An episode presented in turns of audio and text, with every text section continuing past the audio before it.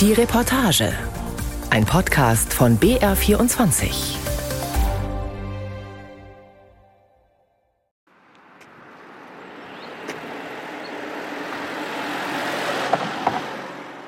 Frankfurt an der Oder, Stadtbrücke.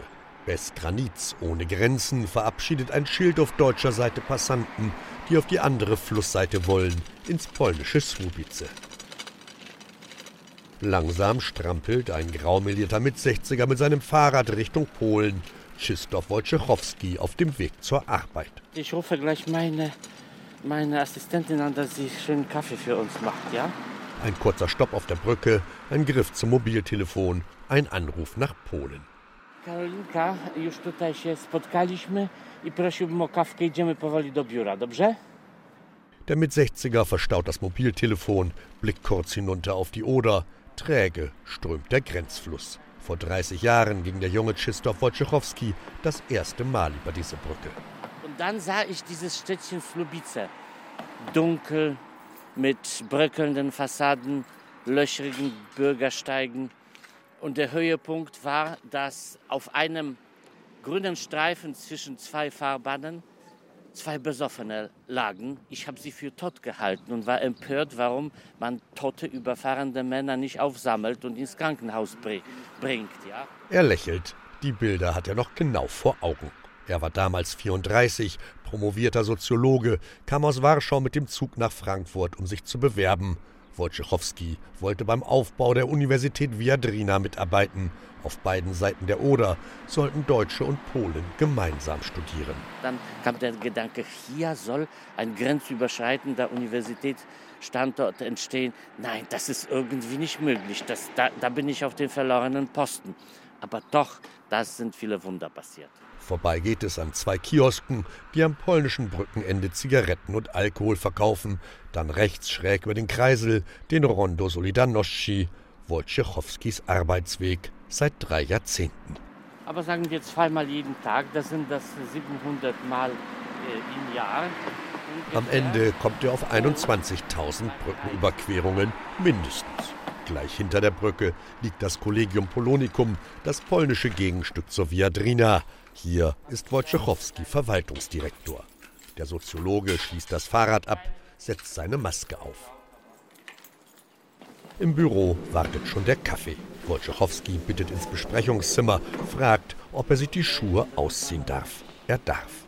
Ich machte im Rathaus, wo sich das Universitätsgründungsbüro der Viadrina befand, eine steile Karriere, weil ich der einzige Mensch in dieser Institution war, der mit Polen telefonieren konnte. Erinnert er sich an das Jahr 1991.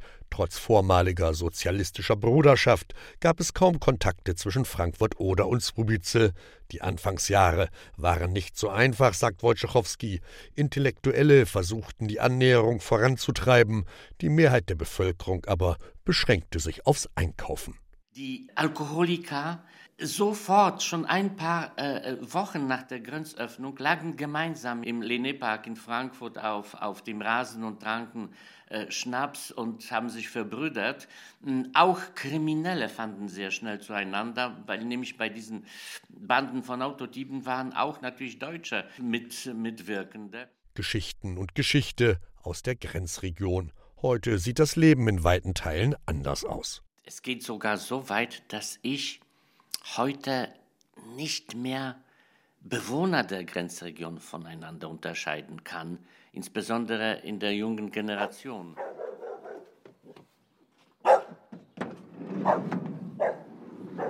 Staffelde, ein kleines Örtchen, gut 100 Kilometer oder abwärts. Collinix Grazia kündigt die Besucher an, noch bevor sie die Klingel am schweren weißen Hoftor drücken können. Draußen oder wollen wir reingehen?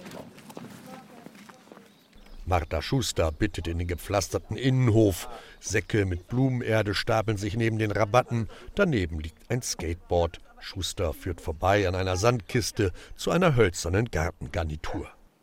Die gebürtige Polin mit den langen dunklen Haaren, der großen Sonnenbrille und dem winzigen Nasenpiercing bittet Platz zu nehmen. Wenn die hohen alten Bäume nicht wären, könnte man vom Obergeschoss ihres Hauses bis zur Oder blicken, erzählt Schuster. Also bis zur Grenze sind hier, ja, bis zum nächsten Grenzstein fünf Minuten zu Fuß. Also wirklich sehr grenznah. Also manche sagen am Ende der Welt oder am Ende von Deutschland und ich sage am Anfang von Deutschland. Staffelde heißt das winzige Dorf im nördlichsten Zipfel der Uckermark, kurz vor Stettin. Auf der anderen Oderseite, verbunden durch eine Brücke, liegt die polnische Kleinstadt Gryfino, zu Deutsch Greifenhagen. Wir sind hier durch Zufall durch Staffelde durchgefahren, hatten kurz vorher eine äh, Eigentumswohnung gekauft, haben alle unser Erspartes in diese Wohnung in Griffino gesteckt, waren also komplett pleite, als wir dieses Haus hier entdeckt haben, haben dann aber trotzdem gesagt, wir möchten hier wohnen, wir möchten hier leben. 2010 war das. Die Familie nahm einen weiteren Kredit auf, machte das Haus bewohnbar und zog über die Oder von Polen nach Deutschland.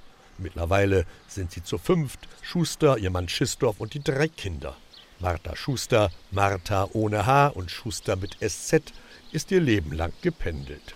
Mein Kollege hat mich äh, einmal eine moderne Nomadin genannt. Also ich, ich wandere schon hin und zurück, seit, seit ich ein Kind bin. Ich bin ja in Stettin geboren, dann nach Hamburg ausgewandert mit meinen Eltern, die ganz typische polnische Auswandererfamilie äh, mit deutschen Wurzeln. Dann bin ich nach meinem Schulabschluss nach Stettin gezogen, alleine. Meine Familie ist in Hamburg geblieben. In Stettin studierte sie Marketing, lernte ihren Mann kennen. Als die beiden nach Staffelde zogen, waren sie Exoten. Heute kommt der Apotheker in Pasewalk ebenso aus Polen wie die Krankenschwester in Schwedt. Schusters Mann radelt mit dem Fahrrad zur Arbeit nach Polen ins Kohlekraftwerk drüben in Griffino und Martha Schuster macht in Staffelde Kommunalpolitik.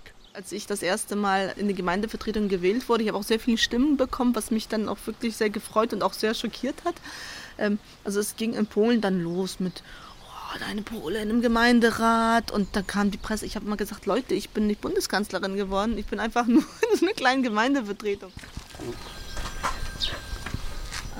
Martha Schuster springt auf, ihr Diensthandy klingelt. Eine Firma sucht Übernachtungsmöglichkeiten für ihre Bauarbeiter.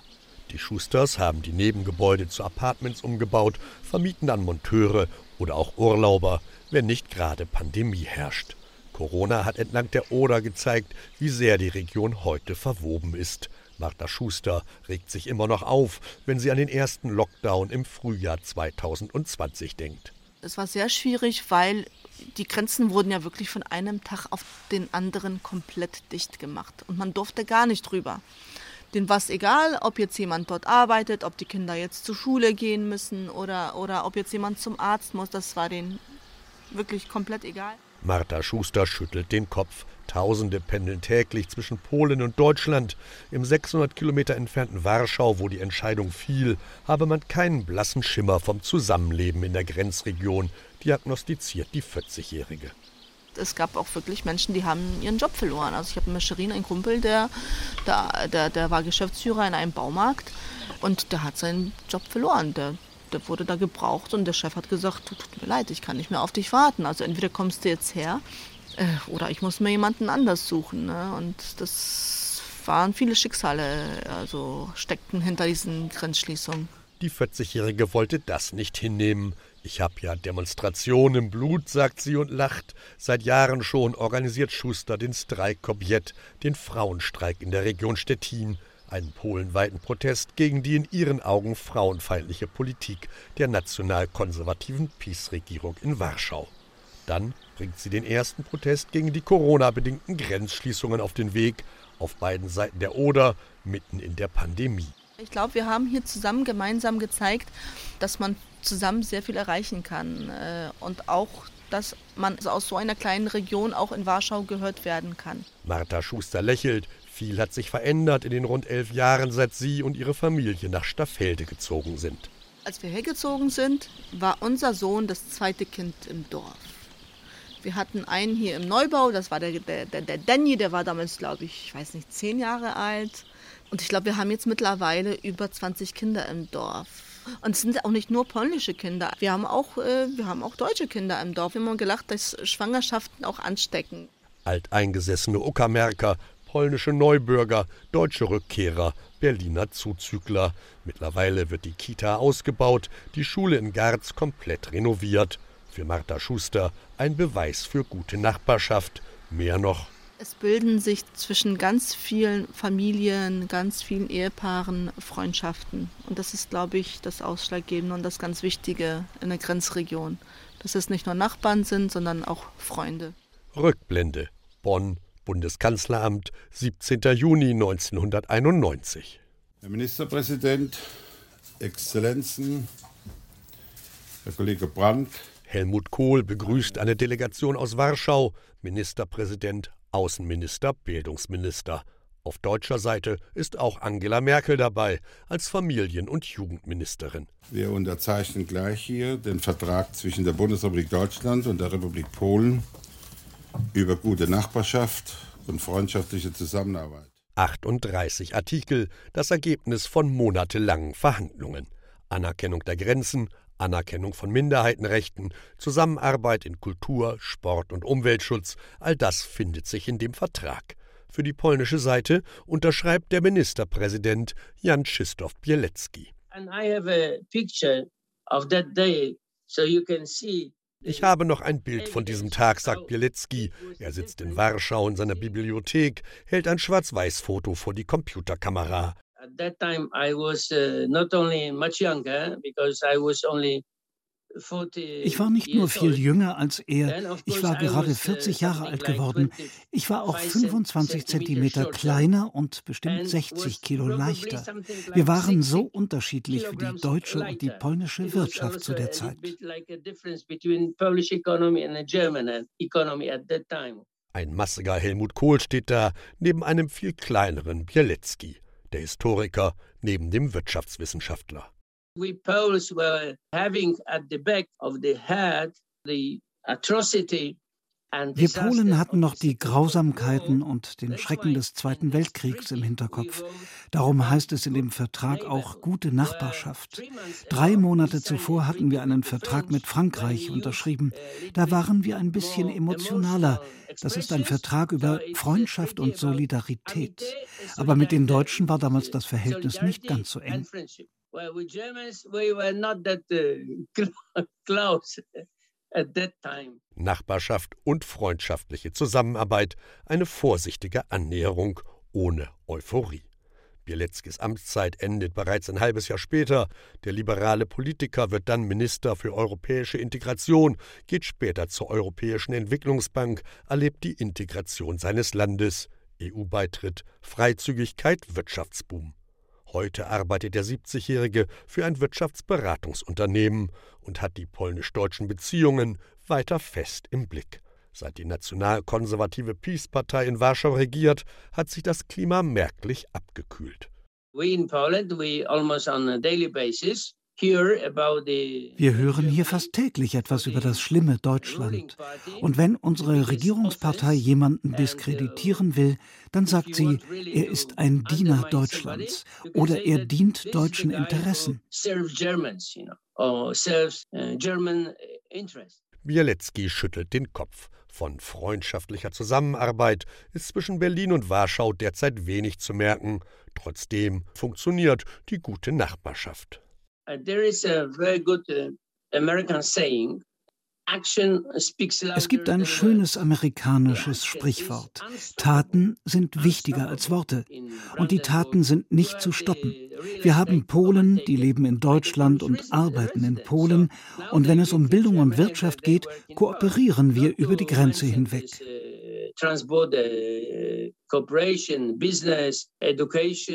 Doch manchmal fehlt diese Kooperation, dann knirscht es im deutsch-polnischen Verhältnis, so wie jetzt gerade im Dreiländereck Deutschland, Polen, Tschechien.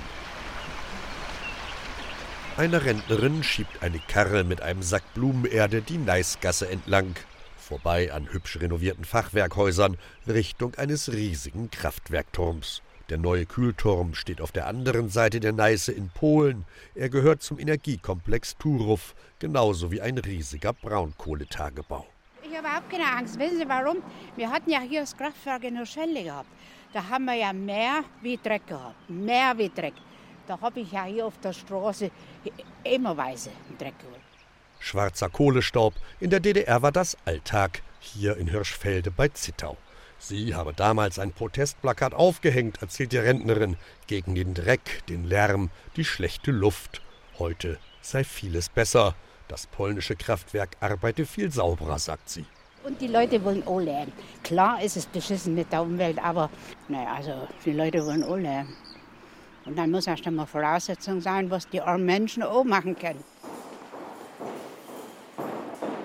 Gut neun Kilometer entfernt, im Rathaus von Zittau, sieht man das etwas anders. In seinem Amtszimmer deutet Oberbürgermeister Thomas Zenker auf eine Landkarte an der Wand. Wenn Sie auf die Karte schauen, sehen Sie den, den Zipfel zwischen Tschechien und Deutschland gelegen.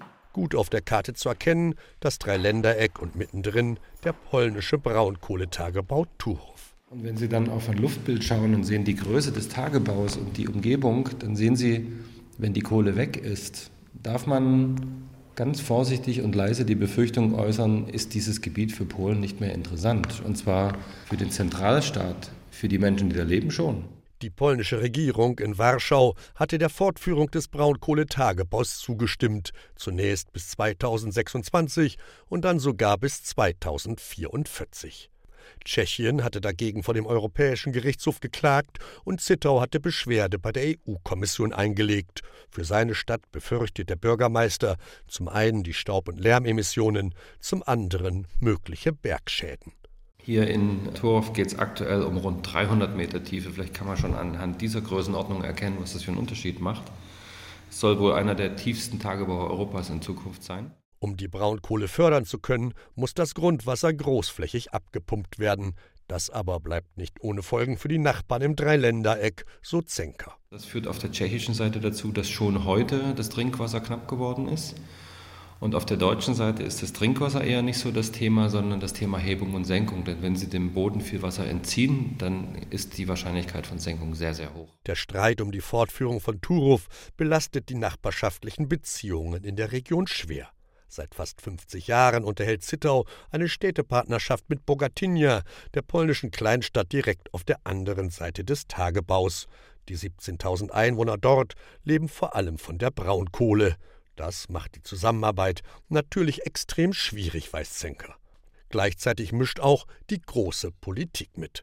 Der Betreiber des Tagebaus, der staatliche polnische Energiekonzern PGE, machte mit einer emotionalen Plakataktion in Brüssel gegen die Klagen und Beschwerden der Nachbarn mobil. Fotos von traurig dreinblickenden Kinderaugen, daneben die Frage, warum wollt ihr meiner Familie die Lebensgrundlage nehmen? Zenker kann darüber nur den Kopf schütteln.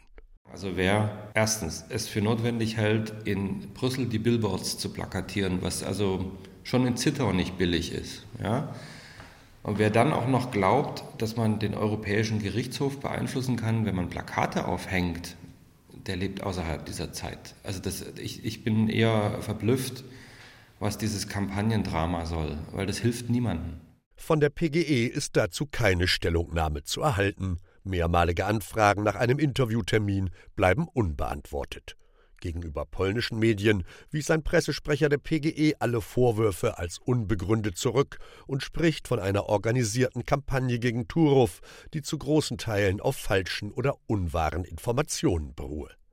Der Europäische Gerichtshof allerdings schloss sich der Sichtweise Tschechiens an und erließ im Frühsommer eine einstweilige Anordnung. Die polnische Regierung müsse den Tagebau in Turów sofort einstellen, bis in der Sache ein endgültiges Urteil gefällt werde. Während auf Regierungsebene zwischen Prag und Warschau Verhandlungen begannen, förderten in Turów die Schaufelradbagger weiter Braunkohle. Mittlerweile verhängte der Europäische Gerichtshof eine Geldstrafe. Für jeden Tag, der in Turów weiter gebaggert wird, muss Polen 500.000 Euro an die EU-Kasse zahlen. Im Zittauer Rathaus wird Oberbürgermeister Zenker derweil nicht müde, für die Chancen eines Strukturwandels in der gesamten Region zu werben. Für eine Energiewende stellt Brüssel mit dem Just Transition Fund in den nächsten Jahren Milliardensummen bereit, allerdings nicht, wenn weiter Kohle gefördert wird. Wir müssen die Nachbarn mitnehmen. Denn wenn der Strukturwandel bei uns erfolgreich ist, und die haben keinen. Dann haben wir demnächst eine kleine Armregion Europas direkt vor der Nase und dann funktionieren solche Ecken wie hier eben auch nicht. In Sprubice lehnt sich Krzysztof Wojciechowski auf seinem Stuhl zurück. wiegt den Kopf. Das Leben auf beiden Seiten von Oder und Neiße hat sich angeglichen, sagt der Soziologe, aber natürlich gibt es noch Unterschiede. Das, was uns noch hier unterscheidet, sind zum Beispiel ökologische Fragen. Ja? Die Polen sind die erste Generation, die den Wohlstand genießt und noch nicht so gerne möchte auf ein Auto zugunsten eines Fahrrads verzichten und nicht auf äh, irgendein schönes äh, Plastikspielzeug mit äh, Lichtern fürs Kind zugunsten eines Holzspielzeugs mit ökologischen Farben bemalt. Ja?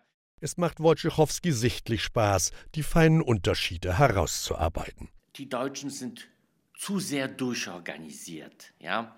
Jeder Schritt wird durchdacht, durchstrukturiert, protokolliert und so weiter. Ja? Es ist, Sie für diesen Schritt verbrauchen Sie ungefähr dreimal so viel Energie wie die Polen. Der Effekt ist zwar bei den Deutschen sehr gut, ja, irgendwie sagen wir 90 Prozent des Ziels. Bei den Polen ist es 80 Prozent des Ziels. Aber wenn man dann diese Energien vergleicht, ja, dann ist die Effektivitätsbilanz auf der polnischen Seite ist besser deutsches Ökospielzeug und polnisches Organisationstalent, da ergeben sich für die Zukunft noch einige Kombinationsmöglichkeiten, freut sich der Soziologe. Eine freundschaftliche Zusammenarbeit im Grenzraum ist dafür eine gute Grundlage, glaubt er, denn sie lässt sich von politischen Manövern in Warschau oder Berlin kaum beeindrucken. Gott sei Dank, Gott sei Dank, das habe ich am Anfang befürchtet, dass diese politische Klasse uns hier viel kaputt machen wird. Sie hat nichts kaputt gemacht. Sie stänkert ein bisschen, tut manchmal beleidigt und so weiter, aber der Alltag konnte sich fast reibungslos drehen. Ja. Jetzt neu der Kanzlercast. The proof of the pudding is the eating. Zum Schluss werden uns die Menschen fragen, geht es Deutschland in einigen Jahren besser als heute? Eine Podcast-Serie, die die Geschichten aller Kanzler der Bundesrepublik Deutschland erzählt und warum sie bis heute wichtig sind. Wie kam es zu dieser Entwicklung? Von Adenauer bis Merkel. Von der Westbindung bis Wir schaffen das. Es wäre doch komisch, wenn in dem Amt des deutschen Bundeskanzlers jemand säße, der wie eine Maschine funktioniert. Ein Podcast über das wichtigste Amt in Deutschland und seine Geschichte. Und darüber, wie wir wurden, was wir sind. Und nun noch eins. Sie meinen, die Wahl zum Bundestag ginge Sie nichts an? Sind Sie sich wirklich der Tragweite solcher Worte bewusst? Den Kanzlercast gibt es jetzt überall, wo es Podcasts gibt.